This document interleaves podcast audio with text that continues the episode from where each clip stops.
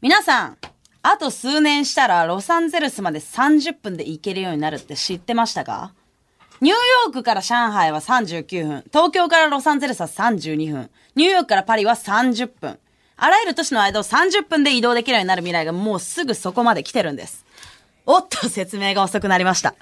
今の話は宇宙空間を最高時速2万7000キロで移動した場合の話。え、何を言い出すんだ、フワちゃんは。時速2万キロ？そんなのロケットじゃあるまいし、あり得るわけないだろう。そう思いましたか？いいことに気づきましたね。ロケット。それは宇宙へ旅する乗り物。我々にはそんなイメージがありますね。しかし、こう考えるのはどうでしょう？宇宙へ行くのではなく、宇宙を経由して目的地へ行く。これはヘリクツでも何でもなく近い未来に実現可能な話なんですね。日本人で初めて宇宙に行った人、皆さんご存知ですか？毛利さん。99%の日本人がそう答えますね。正解は、秋山豊弘さん。彼は JAXA や NASA 所属ではない民間人です。ニュースで見るような大掛かりなトレーニングを積まない民間人も、実は宇宙に行けるんです。宇宙に行ってみたい。宇宙に行くのが夢ではなく、宇宙には必ず行けるんです。となってくると、我々がするべき考え方はこうです。宇宙に行って何をするかを考える。宇宙で生き物を育ててみたい？それもいい。宇宙で劇をしてみたい？素晴らしい。その先を考えられる人になってみましょう。子供の頃宇宙、宇宙に行って、魔法使いになってみたかったですよね。じゃあそこのあなた、魔法使いになって空を飛びたかった？飛びたかったね。何で空を飛びたかった？ほうきでその通り。ほうきです。その夢も叶うんです。実際に無重力状態をうまく使ったほうきで空を飛んだ人がいて、その動画というのが世界中で非常に高い評価を受けてます。私は、みんなに子供の頃の夢を夢物語として捉えるのではなく、そういうテクノロジーを使って、自分の憧れを、自分の夢を叶えてほしいんです。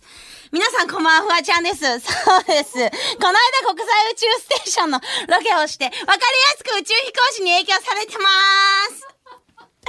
今週ね、4日ぐらいね、春日さんと一緒でもう、春日と宇宙飛行士にしか会ってないの、今週。あのね、春日はあの、トゥースとパオしか言わないからね。あのもう今週宇宙飛行士からしか情報インプットできひんかってん。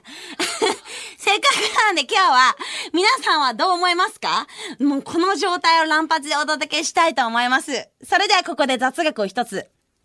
宇宙ではトイレをした後、その水分を外に捨てるのですが、宇宙では、あの、宇宙は真空でとても冷たいので、そのおしっこが一瞬で氷になってキラキラと光って、すごく綺麗に宇宙を漂っていくんです。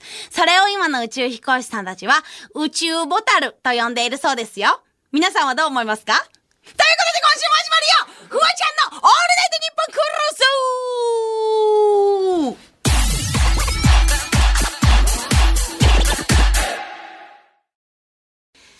皆さん民間人でも宇宙に行ける時代と言いましたが、えー、民間人はたくさんのお金を払って宇宙に行く人がいるんですね。えー、前澤社長をはじめとして。あのー、そういう風なシステムは可能なんですけど、えっと、お金を払って宇宙に行くのではなく、宇宙に行って何をするかを考える。例えば前澤さんも一人で行くのではなく、前澤さんを撮るカメラマンの人も一緒についていきますね。ってなると、宇宙でカメラを撮れるよってそういう肩書きを自分で作ってしまって、お金を払って宇宙に行くのではなく、お金をもらって宇宙に行ける。職業として宇宙に行く。そんな考ええ方もいいのではないでしょうか。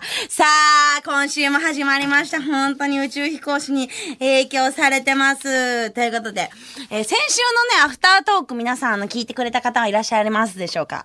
えっとね、ちょっと先週ね、私本当にあの、あの、マスクで実はラジオ放送してて、っていうのもなんでマスクでね、放送したかっていうと、あの、す、すっごい先週、鼻のところに大きいニキビができちゃって、本当にかったの、マジで。ここ5年で一番でかい、もう爪ぐらい大きいニキビができてて、本当にそれを見られるのが恥ずかしくて、あの、本当にもうあの、何？あの、もう、コロナ対策とかに関してはももちろんちゃんとあの、ボードがあるんで、そういうのじゃなくて、単純にニキビを見られたくなくてマスクで放送したんだね。あの、ツイッターで見てたらさ、なんかあの、フワちゃんマスクで放送してる、なんだろう、日本放送の、あの、規定でも変わったりしたのかなみたいな感じで書いてあって、そしたらそっからあのリプでです、自分のリプですら下がってて、ニキビでした。み変えてあるぐらい、あの、ちょっとがっかりさせてしまったとは思うんですけど、だからちょっとそのアフタートークでね、あの、ニキビが治んねえ、どうすればいいんだみたいな、ちょっともう意見募集しますって言って、どうせあの、上白石もかちゃん扮するポリプロピレン、ラジオネームポリプロピレンも聞いてんだろもう、もうちょっと宿題で送ってこいみたいな感じで、あの、言ってたのね。あの、そしたらちゃんともかちゃん、ポリプロピレンが宿題を提出してくれました。私がニキビを治る方法。えー、ラジオネームポレプロピレン。ニキビの治し方は、ニキビパッチ貼るかグリーンスムージーを毎朝作って飲むのがおすすめですが、田中みな実さんに聞いた方が早いと思います。しっかり宿題提出してきてくれました。あの、宿題提出、じゃあ、ちょっと添削していきましょうか。宿題を。えー、これはね、あの、本当に女子の意見からすると、ニキビパッチを貼るっていうのは確かにすごくいいアイディアです。あの、闇雲に塗り薬塗ってビーって芯出すとかいうよりか、ニキビパッチっていうのは非常に効果があるっていうのは聞いてるから、これはすごくいいですね。ここは5点あ差し上げますね。でグリーンスムージーを毎朝作って飲むのがおすすめ。まあ、ここもビタミンを取るっていう意味では、あの、おすすめですが、プラスでね、あの、そのグリーンスムージーの栄養プラスでなんかサプリメントとか取った方がいいっていうのも、ここのところちょっとね、記載しといてほしかったので、まあ、ここは3点差し上げましょう。そして最後、田中みな実さんに聞いた方が早いと思います。これ100点ですね。